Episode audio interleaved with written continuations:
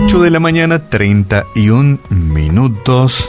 Esto es Proyección 2.0 aquí por Obedir a FM. Bueno, eh, hay situaciones en la vida que uno quisiera contarle y resumirle solamente en, una frase o tal vez en una palabra y decir, ¿sabes qué, Vicky? Vicky, vamos a la música y bueno. Pero voy a extenderme un poco con lo, con lo que te quiero hoy comentar, ¿verdad? En este tiempo de Detenemos la música, pausa en el camino, paramos la pelota, reflexionamos brevemente. Y quiero leerte Lucas capítulo 19, verso 10, parte de este texto que nos hace sentir bien. Dice así, porque el Hijo del Hombre ha venido a buscar y a salvar lo que se había perdido.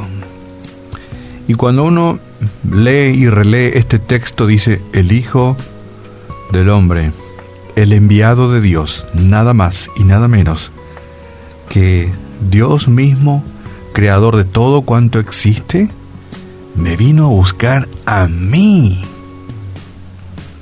¿Sabes por qué? Porque soy yo el que estaba perdido, o el que estoy perdido. Y volvemos a leer porque no queremos creerlo, porque el Hijo del Hombre ha venido a buscar y a salvar lo que sabía perdido.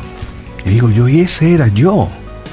Y nada más y nada menos que el mismo Dios, o el enviado de Dios, el Mesías de Dios, vino a buscarme a mí, porque Dios es un ser unipersonal. Dios no viene a buscar a montones.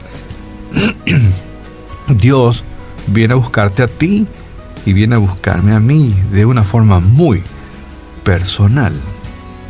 Dios eh, se ha fijado en ti, se ha fijado en mí. Estábamos perdidos.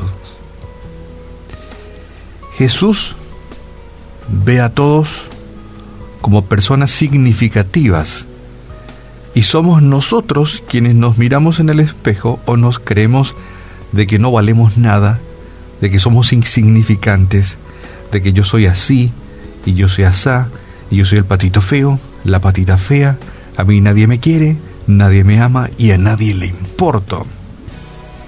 Ese tipo de, de, conductas son las nuestras. Nosotros somos quienes nos sacamos, nos sacamos eh, los significativos que somos o lo importante que somos. Y cuando releemos este texto, volvemos a decir, porque el Hijo del Hombre ha venido a buscar y a salvar lo que se había perdido, y ese soy yo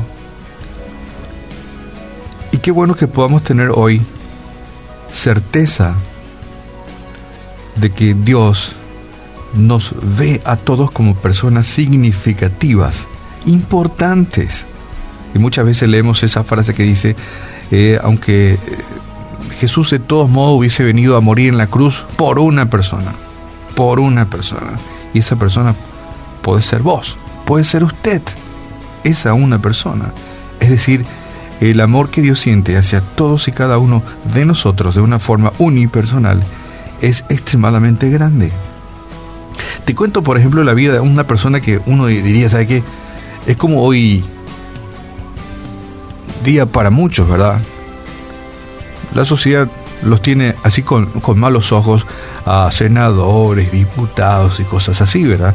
Porque bueno, está la, prensa y el y el concepto de la gente pues lo ha depositado en una situación realmente no muy querible a estas personas, que sean personas muy, muy honestas, muchas de ellas, y queribles, ¿verdad? Pero, por ejemplo, saqueo. Mamita querida, saqueo. Saqueo era un publicano deshonesto. Era deshonesto. ¿Mm? Eh, podríamos decir, si saqueo vivía, hoy vamos a encontrarlo en la tapa de los diarios, ¿verdad? ¿verdad? Y todos esos, esos este, artículos que, a veces no tienen buen título sería para saqueo, ¿verdad? Un tipo deshonesto. ¿Y sabes qué? Jesús podría haberle ignorado, ¿verdad? Como tal vez nosotros hacemos con mucha gente, ¿verdad? No, y en Botagüe.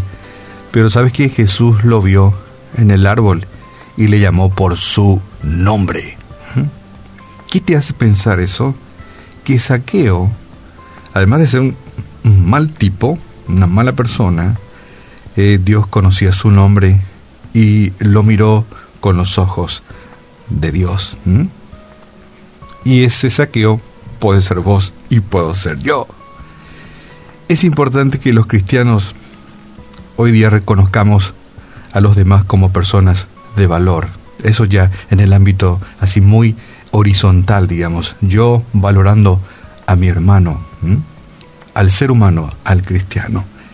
Y Dios, viéndote a ti y a mí con gran amor, tanto nos amó que entregó su vida por medio de Jesucristo.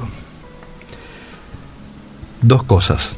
Dios nos ama, que envió a su Hijo unigénito para rescatar lo que se había perdido y ahí yo me anoto.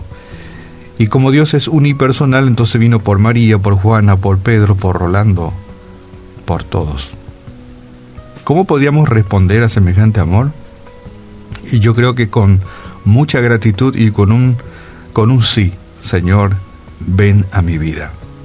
Y por otro lado, Señor, yo quiero ser como tú, yo quiero amar a mi prójimo, quiero amar a mi semejante como tú me has amado a mí. Ama a las personas y no a las cosas. Usa las cosas y no use a las personas en tu relación horizontal. Y ama a Dios por sobre todas las cosas, porque Él te ha dado el valor que tú te mereces y Él quiere que te sientas valorado aunque quienes te rodean no te valoren. Y generalmente nos sentimos así, porque a mí nadie me quiere, nadie me ama, me siento despreciado, no me dan ni la hora ni la temperatura, excepto ahí en la radio, ¿verdad? Y, y, pero qué importante saber que Dios nos ama, nada más y nada menos que Dios te ama y quiere relacionarse contigo. Padre, en esta mañana te damos gracias porque tú has enviado a rescatarme a mí de una forma unipersonal.